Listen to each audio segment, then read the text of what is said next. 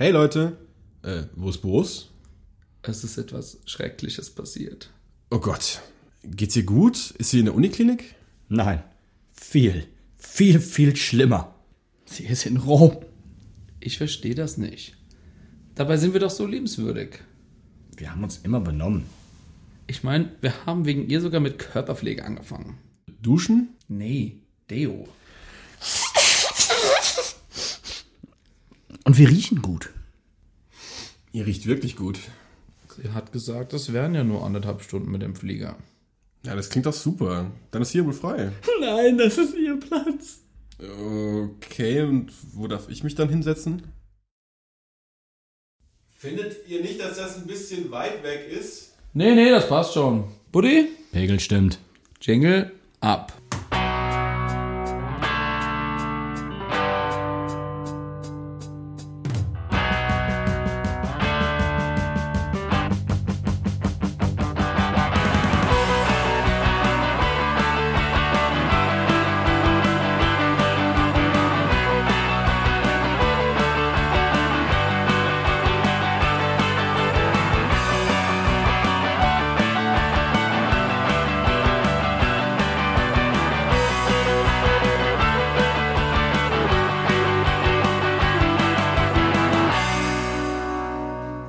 Herzlich willkommen zum Hinterhofsänger-Talk. Heute Gute Nacht-Talk. Wir haben tatsächlich 20 nach 12 und wir haben es doch noch geschafft, uns zusammenzufinden. Buddy am Apparat. Hallo Berz. Gute. Und Peter Kroh Hallo, grüßt euch. als Einwechselspieler interimsweise dabei. Seid ihr noch fit? Geht noch was? Ja, ich darf jetzt doch noch hier sitzen und muss nicht an der anderen äh, Ecke des Raumes stehen und hier rüber brüllen. also ja, ich habe noch Kräfte. Ja, ich bin zwar schon relativ durch, aber mein Ziel ist jetzt tatsächlich einfach durchzuhalten, bis ich Game of Thrones gucken kann und dann einfach mich ins Bett zu hauen und so lange schlafen wie geht und dann fresh auf die Arbeit. Also haben wir jetzt noch ein Ziel. Nachher äh, Rudelglotzen Game of Thrones oder was? Fantastisch. Da geht's um alles, ne? Ja, auf jeden Fall geht es auch um mehr als bei uns in der Saison. Wie war denn euer Eindruck vom Spiel? Guter Kick, 3-3. Ich habe mich gut unterhalten gefühlt. Ähm, hätte nicht gedacht, dass wir ja, die Mainzer nach dem 3-1 nochmal so zurückkommen. Von daher doch recht zufrieden. Ja, also tatsächlich ähm, es sind endlich mal die Leute, die sich den Eurosport-Player geholt haben, tatsächlich mal gut unterhalten worden, oder? Also so für den neutralen Zuschauer war das ein echt launischer Kick. Absolut. Ich finde auch Freitagabendspiele haben einen ganz gewissen Charme bei uns. Die Stimmung ist überragend, auch wenn Leipzig jetzt nicht so viele Fans zieht und schon noch weniger mitbringt. Aber ähm, Freitagabend, das hat was bei uns. Das hat was. Habe ich Spaß. Ja, auf jeden Fall. Flutlicht ist immer geil. Also, das, ja, wie du schon sagst, das ist einfach eine, eine coole Atmosphäre. Und ähm, ich meine, es war dann zwar ein bisschen kälter als erwartet, vor allem für manche Leute, aber ja, ich meine, mich kann ja sowas nicht schocken. Du bist abgehärtet. Ja. Kurze Hose, T-Shirt muss gehen. Oh Gott. Wenn ich mich einmal für Sommer entschieden habe, dann bleibe ich auch bei meiner Kleiderwahl bei Sommer. Egal, ob sich der Sommer entschieden hat, äh, zu kommen oder ob er jetzt einfach hier Novemberwetter veranstaltet. Genau. Bis äh, ich dann irgendwann sage, okay, jetzt ziehe ich wieder lange Hose an, andere Kleider und dann, dann geht es in, in, ins Winter über. Aber ansonsten. Apropos Anziehen, Ausziehen, wo wir gerade Okay. bei diesem schönen Thema sind. Willi Orban von Leipzig hatte ein bisschen Probleme, seine Schuhe oder seine Schuhe wieder anzuziehen. Hat ganz schön lang gedauert. Äh, war das eine Provokation oder was glaubt ihr? Ganz ehrlich, der Lauterer braucht eigentlich Klettverschluss. der hat sich noch, noch sein Liedchen gesungen. Mach das Schleifchen, mach das Brückchen, führ es durch. Und dann hat er zwischendurch den Text vergessen und musste von vorne anfangen. Es hat bestimmt zwei Minuten gedauert, oder? Ja, also ich glaube, er hat tatsächlich zwischendrin verlernt gehabt, die Schuhe zu binden. Hat er nochmal Instruktionen bekommen von seinen Mitspielern. Also, ja. Aber das ist halt klar, als Lauterer, in, wenn man in Mainz spielt, dann musst du halt aufmucken. Keine Ahnung, sonst ähm, wird in der Heimat wieder geweint oder so. Irgendwie wären doch auch enttäuscht gewesen, oder? Stößt ja auf gegenseitige Abneigung. Ja, davon, davon lebt so ein bisschen der Lokalpatriotismus der gegenseitige. Aber Willi Orban hat es ja nochmal anders geschafft, sich ins Geschehen zu spielen. Vom 2-0 mit seinem Foul da an Onisivo. Was sagt ihr zu der Szene? Also für mich eindeutig. Ich glaube, würde jetzt auf Budis Antwort gespannt, aber würde fast behaupten, da sind wir uns einig. wenn man sich die Wiederholung anschaut, das muss der VAR erkennen, äh, dass Onisivo von hinten von Orban, äh, also umgetreten klingt jetzt so wüst, aber dass Orban eben nur Onisivo weghaut und nicht den Ball spielt und dafür, äh, da muss es ein klares Foul geben, klar. Ich würde mal so sagen, wenn Bibiana Steinhaus eine klare Linie gehabt hätte oder das Gespann um Bibiana Steinhaus eine klare Linie gehabt hätte und gesagt hätte, nö, ich lasse die Leine etwas länger, wir spielen hier ein bisschen englischer und ähm, dann hätte man das vielleicht auch nicht pfeifen müssen, weil so Blutig, oder was ist Englisch? nee, also also Ich, ich will offene Wunden sehen. Wo, wobei es ja für einige Mainzer der Tag dann nicht ganz so gut ausgegangen ist. Naja, also auf jeden Fall hätte sie eine klare Linie gehabt, dann ähm, wäre das für mich gar keine Diskussion gewesen. Sie hatte keine klare Linie, deswegen war es Wild West teilweise auf dem Platz. Keiner wusste genau, was los ist. Und ähm, so, so grob war das Foul jetzt nur wirklich nicht.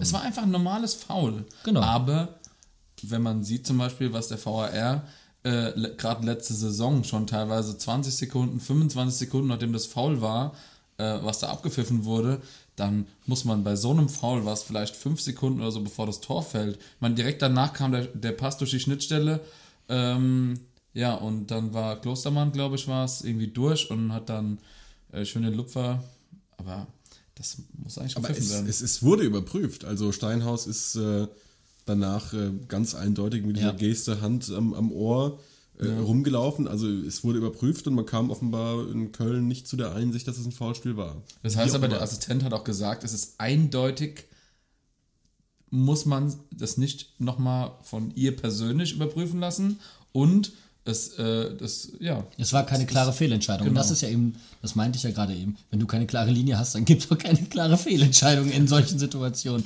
Ist ärgerlich, aber, aber ansonsten fand ich das Spiel eigentlich wirklich unterhaltsam. Wir hatten Spaß auf der Tribüne, würde ich sagen. Ne? Und dabei kann man es fast schon belassen. Ja. Die Stimmung war tatsächlich gut, obwohl wir 2-0 und 3-1 hinten lagen. Und irgendwie, so wie die Mannschaft gespielt hat, konnte man jetzt nicht eigentlich darauf schließen, dass wir mit vielen Toren zurückliegen. Und also der Spielwitz war noch da und die Mannschaft hatte Lust, diesen Rückstand aufzuholen. Mir drängt sich so ein bisschen ein Eindruck auf. Ähm, ich habe das Gefühl, die Mannschaft kann nicht so richtig mit Druck umgehen. Oder sagen, sagen wir anders, seitdem es um nichts mehr geht, spielen wir groß auf. Auf jeden Fall deutlich ähm, wieder effektiver. Also wenn ich so an, an die, den Mittelteil der Rückrunde denke, wo wir diese Niederlagenserie hatten, dann gebe ich dir absolut recht. Und dieser ganze Knoten ist ja so ein bisschen mit diesem 5-0 gegen Freiburg nochmal geplatzt. Weil ja meine These immer noch ist, dass die Mannschaft deswegen so gut spielt, weil Sandro Schwarz nicht mehr seinen Trainingsanzug anhat, sondern seine, in seiner Streetwear da durch die Gegend läuft. Hexerei oder was? Hexerei, ich weiß nicht, es, es hing in den Klamotten oder so, ich weiß es nicht genau. Hat so ein Hexberg in seiner Tasche gehabt. Nie die Kleider gewaschen. Deswegen. Oh Gott. Ja. Ja, nee, also ich muss ganz ehrlich sagen, man, man sieht es tatsächlich an zwei Spielern relativ deutlich, ähm, die gerade so in den letzten fünf Spielen, wenn man so mal guckt, ab dem Freiburg-Spiel, die richtig aufgetreten haben. Und, und zwar ist es einerseits Mateta mit seinen sechs Toren und Boetius, der so richtig aus sich rauskommt. Und das sind ja ganz entscheidende Positionen. Ne? Also, Genau. Das ist ja nicht, nicht zu verachten. Ich würde das jetzt nicht nur an den beiden Spielern festmachen wollen, dass es vorher jetzt vielleicht nicht so gut lief. Ähm, aber es fiel schon auf, dass wir auch in der Hinrunde eine Phase hatten, wo es nicht richtig gut lief. Die Mannschaft hatte schon zwei Gesichter und mir hat sich immer wieder der Eindruck aufgedrängt, wir hatten in der Hinrunde die Chance, vor dem Leverkusen und vor dem Wolfsburg-Spiel oben anzugreifen tatsächlich, wirklich um Europa auch mitzuspielen, ohne das jetzt als Forderung rauszugeben, aber ich denke, bei Leistungssportlern wird dann auch mal intern gesagt, also Männer, jetzt da hoch. Und das ist ja auch eine Form von Druck, ja, auch wenn es Ambitionen sind. Und vielleicht muss ich die Mannschaft noch finden, aber auch da war, war für mich der, die interne Vorgabe dann vielleicht, ähm, die die Mannschaft gehemmt hat. Vor allem, weil man sieht, dass jetzt halt, äh, wenn wir jetzt mal die Mannschaften Düsseldorf und Hertha, die jetzt aktuell noch so in dem, dem Bereich sind, was, was man noch erreichen kann, also Platz 10, wenn man ein bisschen darüber hinaus guckt, also 9, 8, 7 oder sowas, die Mannschaften sind 10 Punkte ungefähr entfernt. Ja. Ähm, und das sind genau so die zwei Spiele, würde ich mal behaupten, die in der Niederlagenserie, die wir halt verpasst haben zu gewinnen oder äh, das ein positiveres Ergebnis für uns zu gestalten. Und das ist halt schade. Es sind diese zwei Spiele, die wir in der Rückrunde mehr verloren haben als in der, als in der Hinrunde, oder? Das war aber, glaube ich, auch nur gefühlt so ein bisschen schlechter, weil die Punkteausbeute war, sag ich mal, für einen Großteil der Rückrunde eigentlich relativ gleich wie in der Hinrunde. Da haben wir einfach nur keine Unentschieden geholt, sondern haben öfter verloren und dann einfach mal wieder gewonnen irgendwann. Das heißt, es hat einfach sich schlechter angefühlt, als es eigentlich war. Ich finde auch, dass sich, da würde ich dir absolut zustimmen, dass sich viel, viel schlechter angefühlt hat, weil wir einfach sehr gut in die Rückrunde gestartet sind mit dem, mit dem Sieg in Stuttgart, dann gegen Nürnberg. Und dann waren da einfach auch richtige Klatschen dabei. Also München, ja, Rekordniederlage 6-0, wo wir komplett, also richtig überfordert waren. In zusammengeguckt, ja. Ja, haben wir schon mal zusammengeguckt damals. Immer wenn, wenn du dabei bist, fallen sechs Tore. Fällt dir was auf? Oh mein Gott. Ja, es wow. stimmt. What? What? Ich bin's. Ich bin's. Okay. Der sechs Tore Peter. Der sechs Tore Peter kommt auch nochmal. Werden wir nächstes Jahr nochmal auf die Probe stellen. Äh, und du hattest halt auch so Spiele ähm, in Augsburg 3-0 verloren, wo auch irgendwie keiner weiß, was ja. das damals eigentlich sollte. Also insgesamt ist es ja doch eine solide Saison. Man darf nicht vergessen, in akute Abstiegsnot waren wir ja nie. Nö, gar nicht. Überhaupt nicht. Aber kommen wir doch einfach mal auf äh, eine andere Sache. Und zwar haben wir eben schon mal Täter ein bisschen erwähnt, der in der Rückrunde ähm, gerade in den letzten fünf Spielen halt richtig aufgedreht hat. Ich glaube, dass Mateta es tatsächlich schafft, Okazakis Torrekord von 15 Toren einfach zu knacken. Der hat jetzt 13, wir haben noch zwei Spiele Zeit und in den Heimspielen trifft er sehr gerne in der Rückrunde. Ja, definitiv die Chance gegeben. Ich glaube, ihm hat der Denkzettel, den Sandro ihm verpasst hat, richtig gut getan, als er ihn mal draußen gelassen hat. Und ähm, ich fand seinen Torjubel zum 3-3. Er lächelt ja sonst immer so und hat, und das hatte nichts Lächelndes mehr. Es hatte richtig Biss. Das fand ich richtig erfrischend, auch mal bei ihm zu sehen. Also nicht, dass mich sein Lächeln irgendwie gestört hätte. Also, ja, aber es, es war einfach cool zu sehen, wie on fire der Junge dann war. Es gab ein tolles Foto, das gibt es, glaube ich, auf Instagram zu sehen, wo sie die Zunge rausstreckt und so, so, so schön über die, über die Oberlippe, so, fuck off. ich glaube, er ist sogar noch irgendeinem Ordner um den Hals gefallen. Ja. Das fand ich auch sehr schön. Aber ich, genau, ich finde das eben gut. Er hat ja eigentlich auch vor dem Leipzig-Spiel einen kleinen Denkzettel bekommen, wobei das vielleicht auch eher taktische Gründe hatte, dass Schwarz mit Unisivo und Quaison vorne begonnen hat.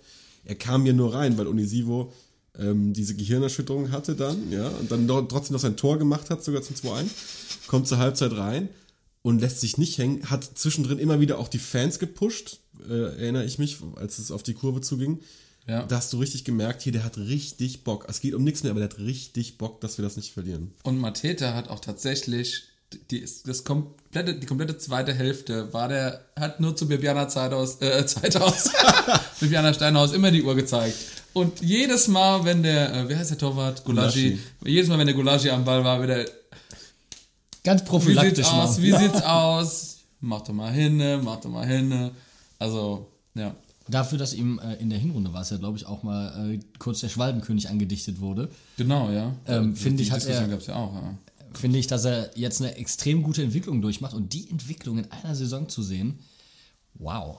Aber ich finde, er profitiert halt auch extrem von äh, Boetius. Das ist richtig. Der ist zuletzt richtig in Form, kann man sagen. Ich habe es mir mal rausgeschrieben, die letzten fünf Spiele, fünf Assists und ein Tor. Insgesamt zwei Tore, acht Assists. Steile These, vielleicht ist Boetius der Erste, der so ein bisschen in die Fußstapfen von Yunus Mali treten kann. Weil da war jetzt auf jeden Fall seit dem Abgang eine ganz schön große Lücke in dieser Position. Machtvakuum auf der 10.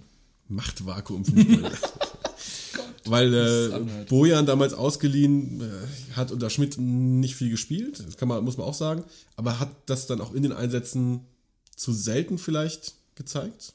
Weiß ich nicht. Ich, es gab damals einen geilen Spruch, oh verdammt, der Bojan will Fußball spielen, schnell auswechseln. Das war, ja, das war so ein geflügeltes Wort, weil Martin Schmidt ja überhaupt kein Fußball spielen lassen wollte, so gefühlt. Und äh, ich Anrennen. glaube.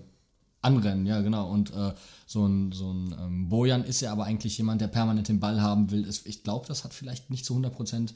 Das war einfach eine unglückliche Zusammensetzung. Ich glaube, sonst hätte Bojan auf jeden Fall das Potenzial gehabt. Äh, aber sonst fällt mir jetzt auch keiner ein, der das so hätte ausfüllen können. Maxim war ja eigentlich mal angedacht, denke ich, für diese Position, hat das nie so richtig geschafft. Ja, würde ich, würde ich tatsächlich so unterschreiben. Der hatte, glaube ich, ein paar, ich würde sagen, vielleicht eine Handvoll Startelf-Einsätze, aber wirklich viel ist da nie passiert und eigentlich war er dann besser, wenn er so in der 70. Minute eingewechselt wurde. Ich kann mich da gegen Augsburg äh, an ein Tor erinnern, was er gemacht hat in der Hinrunde. DFB-Pokal war er extrem stark, der hat aber Ja. auch von Anfang an gespielt. Immer in, in, den, äh, in der letzten Saison ja auch schon DFB-Pokal gut gespielt. Vielleicht ist das der Spieler, der sehr gut mit Druck umgehen kann im K.O.-Spiel. Vielleicht hätten wir ihn doch öfter öfter von spielen. Das ist jetzt eine steile These. Ja, aber was ich nochmal sagen wollte mit, mit Boetius, dass er eben genauso gut harmoniert mit Mateta. Das ist halt das Tolle. Es sieht mir ja gerade an dem Pass, den er jetzt Mateta gegeben hat zum 3-3. Der kannst du jetzt ja zum Zunge schnalzen. Der Laufweg hat gepasst, der Passweg hat gepasst. Ah, das war wunderschön. Was ich hier einfügen möchte, ist, dass das aber, ähm, dass an- andere Leute, die auf der 10 vielleicht gescheitert ist, jetzt vielleicht so hochgegriffen oder nicht so funktioniert haben, was auch daran lag, dass wir einfach keine Stürmer hatten, die diese Wege gegangen sind, also die in die Tiefe gegangen sind, weil Laufweg bestimmt Passweg und wenn der Laufweg nicht gemacht wird, braucht der Pass erst gar nicht gespielt zu werden. Und dann entsteht halt viel Quergeschiebe und das ist halt wirklich unansehnlich und ineffektiv. Ja, ich glaube auch, wie, du schon gesagt hast, die Laufwege an sich haben halt einfach nicht gestimmt. Die Spieler sind schon gelaufen, nur halt nicht da, wo sie eigentlich hätten hinlaufen müssen. Also ich meine, gerade wir haben im Stadion schon oft drüber geredet, wie, wie sich äh, Quaison oder ähm, ach, äh, Öztunali oder wenn die halt mal halt in, in der Position waren, genau, es gab zwei Möglichkeiten, wie sie laufen, immer falsch gelaufen. Und das ist halt einfach, wenn du, wenn du so ein, so, ich, ich glaube, der ist einfach so ein Instinktstürmer, Mateta. Der ist einfach so einer, der hat Bock, der, der weiß, wo er stehen muss, wo er langlaufen muss. Und dann trifft er halt am laufenden Band, wenn's, wenn er mal am, am Rollen ist. Vor allen Dingen in Zusammenarbeit auch mit äh, Quaison, der halt einfach ein anderer Stürmertyp ist ähm, und der ihm dann halt auch die Lücken reißt, weil er so viel Ich läuft. wollte es gerade sagen. Sehr schön. Oh Mann, nicht so laut geklatscht. Ja, nicht, nicht die Nachbarn wecken. Um die Zeit, ja, ja. Nee, man muss aber schon sagen, auch Mateta hat ja auch selbst die Latte hochgesteckt. Ich glaube, er hat, Ja. hat er gesagt, ich bin ein Killer Ja. vor dem Tor, Oh, so sinngemäß vor der Saison. Und er hat ja so, äh, ich glaube, nach dem, nach dem ersten Spiel so ähm, gesagt, ja, warum eigentlich nicht Meister mit Mainz 05? Äh, wo ich auch dachte, ja, also man soll sich im Leben immer hohe Ziele stecken, aber Meister mit Mainz 05, ja, dann liefer mal ab, Junge. Also, Warte mal die nächste Saison ab. ja, Da äh, könnte uns dann was drohen, wenn ich ehrlich bin, weil ich glaube, wir haben ein sowas von überragend oder wir haben einen Kader mit so vielen Perspektivspielern.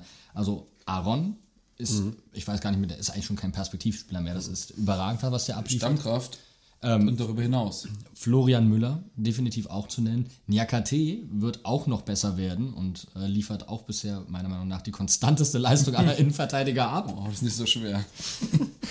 Ja, dann ähm, auch Wetzius, Ja. der sich überragend entwickelt hat. Mateta vorne drin. Ich glaube, in einem Jahr, wenn die nächste Saison nicht so überragend wird, dass äh, die Spieler zum Bleiben motiviert sind, äh, droht uns ein Ausverkauf, den wir vielleicht in dem Maße noch nicht erlebt haben. Meinst du, der Ausverkauf, dem Frankfurt jetzt gegenübersteht, diese Saison? Das kann, kann gut sein, aber ich glaube, bei uns sind noch ein paar Spieler noch jünger und haben deswegen einen noch höheren Marktwert zum Teil. Also ohne jetzt äh, Freiburg, äh, Frankfurts Leistung irgendwie schmälern zu wollen oder deren Potenzial oder was auch immer. Wir haben einfach mehr Perspektivspieler, das ist halt einfach so. Und ich glaube, da könnte eine Gefahr lauern. Wie seht ihr das? Auf jeden Fall, das stimmt. Ähm, ich habe trotzdem so ein bisschen grundsätzliches Vertrauen in Ruven Schröder, dass er das managt. Er hat es bisher eigentlich gut gemanagt, außer damals den Mali-Abgang.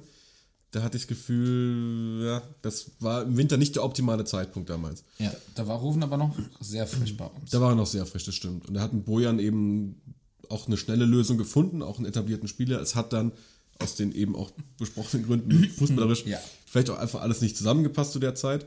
Ähm, aber trotzdem, ich traue ihm das zu. Und was man nicht vergessen darf, ist natürlich, wir haben noch Spieler, jetzt mal beispielsweise Baku, diese Barrero, Burkhardt, mal gucken, wie es mit denen nächstes Jahr weitergeht. Ob die da nicht auch schon reinpreschen. Also, das wird spannend, aber ich würde deiner These auf jeden Fall zustimmen, dass das droht. Ja, äh, wobei man ja sagen muss, es gibt ja tatsächlich die Ideen und die Thesen auch schon von vielen Leuten und die Gerüchte, die gestreut werden, gerade Aaron und natürlich Gibbermann, der ja anscheinend eh weg will. Ähm, da gibt es natürlich immer viel dann auch zu spekulieren. Wobei ich aber tatsächlich glaube, wenn Ruven seinem Weg, wie er den so bis jetzt gegangen ist, treu bleibt, dann lässt er nicht mehr als zwei Stammspieler pro Jahr, also äh, fest eingespielte Spieler, die so in unserem System ihren, ihren äh, kompletten Stand haben, lässt er nicht gehen. Außer natürlich, keine Ahnung, wenn Barcelona 150 Millionen für Mateta bezahlt hat, sagt Rufen, okay, vielleicht können wir uns dafür zwei andere ganz gute kaufen und haben dann immer noch 130 Millionen übrig. Kann natürlich passieren. Das wäre ähm, Wünschenswert. Ich finde, man unterschätzt immer ein bisschen, ähm, das wird auch vielleicht ein Problem für Eintracht Frankfurt sein. Du verkaufst als Verein auf diesem Niveau einen Spieler für hypothetischer Wert 60 Millionen. Jetzt ist es ja nicht so, dass du auf einmal 60 Millionen auf dem Konto hast, Klar. sondern jeder weiß ja, oh, die haben richtig Cash. Und dann kostet auch mal so ein Mittelklasse-Spieler, der eigentlich, den du auch eigentlich günstiger kriegen könntest, kostet auf einmal äh, fast das Doppelte, weil auch jeder weiß, du hast Cash in der Tasche. Aber das hat Rufen in der letzten Zeit auch schon sehr gut gemacht. Der hat eigentlich die Spieler, die er haben wollte, gekauft, bevor er die anderen verkauft hat. Ja, stimmt. Das äh, war wirklich sehr, sehr smart.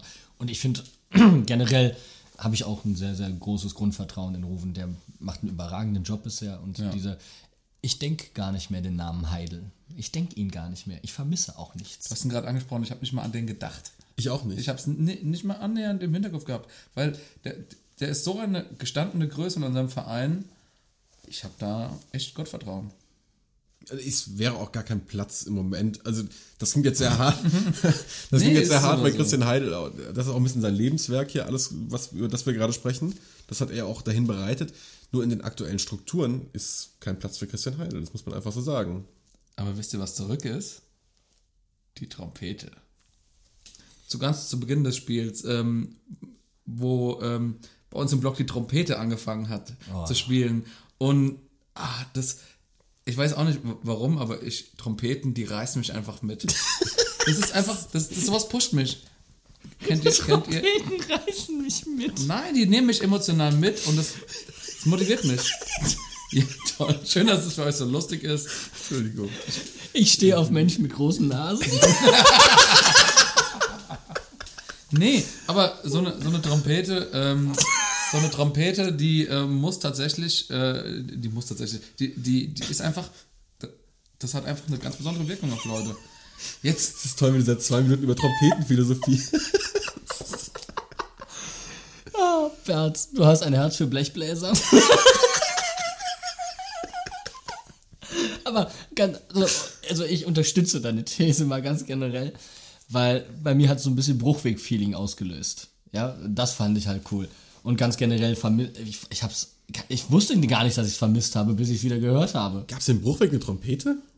Ich meine mich daran zu erinnern. Oder ist das einfach Nostalgie-Feeling für mich? Also Trompete ist für mich immer so, und damit habe ich wirklich nicht viel am Hut, aber so Schalke Parkstadion irgendwie, oder?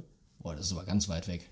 Äh, Definitiv. Aber im Bruchweg kann ich mich nicht erinnern, dass ein Trompete Also, also es gehört auf jeden Fall zu den zu meinen frühesten Stadion-Erinnerungen. Ja. Und da zählt logischerweise für mich auch der Bruchweg mit rein. Also irgendwo wird es irgendeinen mit einer Trompete gegeben haben. Es ist der, dann stimmt. sagen, sagen, sagen wir, es ist der Nostalgiefaktor und Ja. es, es hat mich trotzdem an den Bruchweg irgendwie erinnert, Mhm. weil es dieses Feeling aufgefrischt hat. und ich fand tatsächlich, dass das gerade das Publikum einfach so noch das, die letzten 10% mehr gepusht hat und die Stimmung im Block, die war richtig gut. Also bei diesem Spiel. Die war überragend. Ja, überhaupt. Ich glaube, sie war besser als auf seinem kleinen Stühlchen in der Presselounge. Ja, wobei hinter mir der ein oder andere Medienvertreter, ohne da jetzt ins Detail gehen zu wollen, auch seinem unmutfreien Lauf Ach, gelassen bitte, hat. bitte, bitte. Ja, kann ich nicht sagen, aber Datenschutzgrundverordnung. Aber äh, das darf man nicht unterschätzen. Und zu meiner Linken saß auch noch die Mainz 05 Zweitligalegende Guido Schäfer.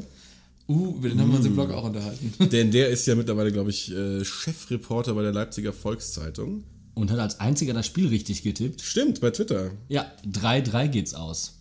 Hatte noch ein schönes Foto mit Stefan Kunert aus dem Mannschaftshotel gepostet. Guido Schäfer, Kunert und ein Hemd.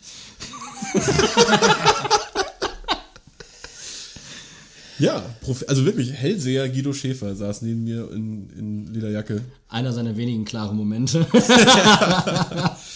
Nee, super Typ, kann ich, kann ich echt nur ähm, jedem empfehlen. Ja, Interviews von Legende Schäfer lesen. ja. Fantastisch. Apropos klare Momente, einer, der nicht ganz so viele klare Momente hatte, war Karim Onisivo.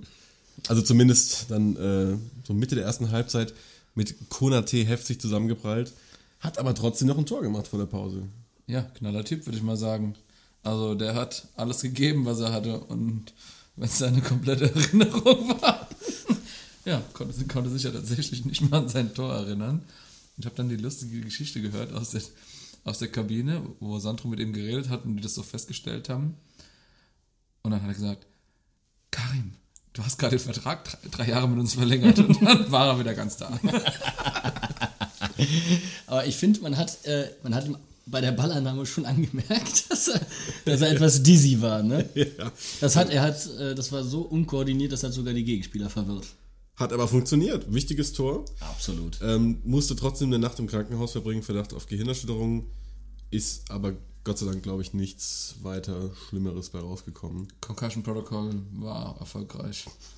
Wobei, das gibt es ja tatsächlich im Fußball nicht. Und es Ja. wäre eigentlich mal an der Zeit, weil das Einzige, was einem immer so im Kopf bleibt, sind entweder Castells Knie oder ähm, Druckszene oder was? Oder halt äh, diese, diese spektakulären Augenhöhlenbrüche der Benders. Und das ist, ähm, abseits davon gibt es aber halt auch andere Kopfverletzungen. Und da muss es vielleicht doch irgendwie eine, ein paar Regularien geben, wie man die, die festlegt. Ob das jetzt so ist wie in der NFL, sei mal dahingestellt, aber ich fände das notwendig. Finde ich durchaus, durchaus sinnvoll. Weil gerade wenn halt, ja, bei- beim Fußball ist der Kopfball halt tatsächlich wichtig. Und wenn viele Leute nach oben gehen, zu zweit, zu dritt oder sowas, weiß nicht, du hast in jedem Spiel zwei oder drei Szenen, wo eigentlich Spieler mit dem Kopf aneinander geraten und du hast halt nicht so einen Kopfschutz wie beim Football. Gut, du hast auch nicht so viele Zusammenpralls. Pralle? Ja. Äh, Normalerweise reicht, reicht einer. Ja, und deswegen finde ich das durchaus sinnvoll. Habt ihr das äh, gesehen bei Fulham mit den beiden Verteidigern? Der eine geht mit dem Kopf etwas runter, will den Ball wegköpfen, der andere sieht ihn nicht, weil er aus dem toten Winkel kommt und macht einen Drehschuss und tritt dem volle Möhre vor den Kopf. Und der, du hast wirklich gesehen, dem wich die ganze Spannung aus dem Körper und der landete auf dem Gesicht, schlug auf, ploppte nochmal so hoch, so ganz unmotiviert und rutschte dann wirklich nur noch wie so ein schlechtes Comic über, über den Rasen. Boah, das war echt heftig zu sehen. Die haben ihn dann stabilisiert, also Kopfschutz und alles, Riechsalz, hast du nicht gesehen? Er wollte aufstehen, war noch komplett schwammig auf den Beinen und ähm, war logischerweise nicht klar, was jetzt war. Man hat ihn rausgebracht, rausgetragen auf einer Bahre. Dann habe ich, hab ich Eine Bahre ist für Tote übrigens. Das ist eine Trage. ja, dann halt eine Trage, aber die, Vielleicht ist er gestorben. Nein, ich habe dir dann nämlich nachgelesen, weil ich, ich dachte mir, da kann ja allerhand passieren. Du kannst dir ja Wirbel brechen und hast du nicht gesehen. Und ähm, kam raus, nee, er hat die zweite Halbzeit schon ganz gemütlich wieder auf der Tribüne geguckt, wo ich mir dachte, Willen. der muss, der muss schon öfter irgendwie Plantate in den Kiefer bekommen haben, dass der aus Stahl ist oder so, weil anders kann ich mir das nicht erklären, wie der Junge wieder normal auf der Tribüne sitzen konnte. Also ohne zu sehr ins medizinische Detail gehen zu wollen, aber ich habe mich da ein bisschen mit meiner Mutter drüber unterhalten, die ist Krankenschwester und regt sich da immer furchtbar drüber auf, wie schnell oder wie lange die auf dem Platz bleiben nach schweren Kopfverletzungen. Und die hat mir eben erklärt, man sagt immer so, ja, der ist ja ansprechbar, alles gut. Das ist nicht zwingend ein Beweis dafür, dass es jemandem gut geht. Also Schädel-Hirntraumata, im Prinzip die Form von dem, was Michael Schumacher auch widerfahren ist in seinem, äh, nach seinem Skiunfall, also dass das Gehirn sozusagen schwillt. Ich hoffe, ich erzähle jetzt nicht zu viel Müll, ähm, aber ich glaube, es ist, kann man halbwegs so erklären. Das kann auch passieren, wenn jemand bei Bewusstsein ist und das geht ganz schnell. Und da muss man halt einfach vorsichtig sein. Ja. Und da sind halt definitiv nicht genügend Maßnahmen für getroffen worden. Aber tatsächlich bei Karim jetzt so, dass er die zweite Hälfte nicht mehr mitgespielt hat. Zum Glück. Wahrscheinlich, also so wie sich die Situation darstellt, hätte er auch nicht mehr mitspielen dürfen, ab der, keine Ahnung, 33. Minute oder wann das passiert ist. Okay, dann ist jetzt halt mal glücklich ausgegangen. Dann auch noch gut der Wechsel. Ja, ja, Mateta kommt rein und super macht das 3-3.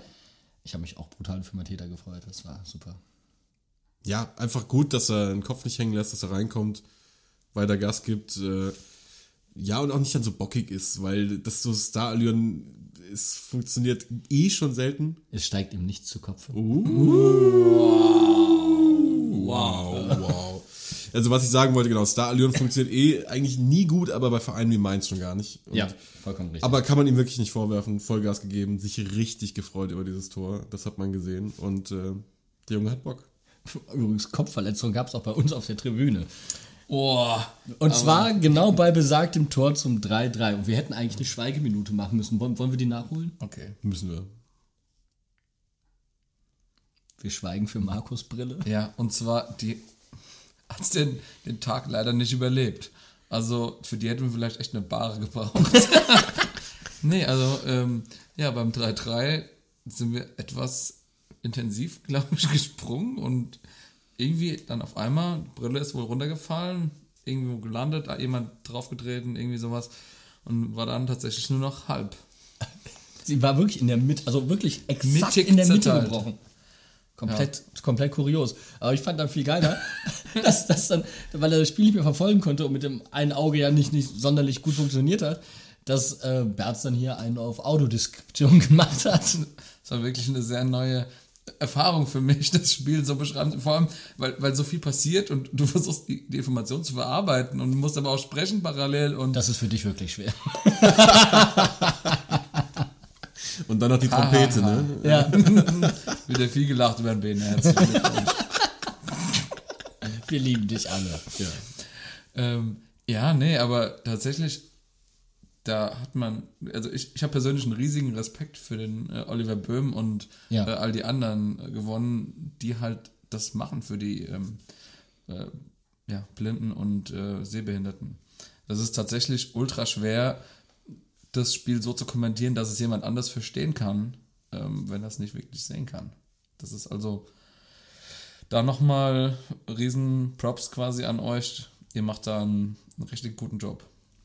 Und ich habe einen richtig langen Tag hinter mir. Und apropos Arbeit, wir waren gestern ja noch bei den Dynamites, der Berz und ich. Ich kann euch die Sendung wirklich nur wärmstens ans Herz legen. Die habe ich noch nachts dann vorbereitet und heute den ganzen Tag eingesprochen. Ich sitze seit heute Morgen ungelogen 8 Uhr vom Mikro und ähm, wie haben wir vorhin gesagt? Ebbe reicht's oder Ebbe langt's? Ich, Ebe Lanz. ist mir. Ebbe. Bei mir, bei mir ist Ebbe im Kopf jetzt, Leute. Ich bin komplett durch und würde uns jetzt ganz lieb verabschieden. Danke, Peter. Sehr gerne. Danke, Berz, dass du so lange da geblieben bist. Ja, also meine leichteste Übung. Lang wach bleiben kann ich. das qualitativ lang, das müsst ihr entscheiden.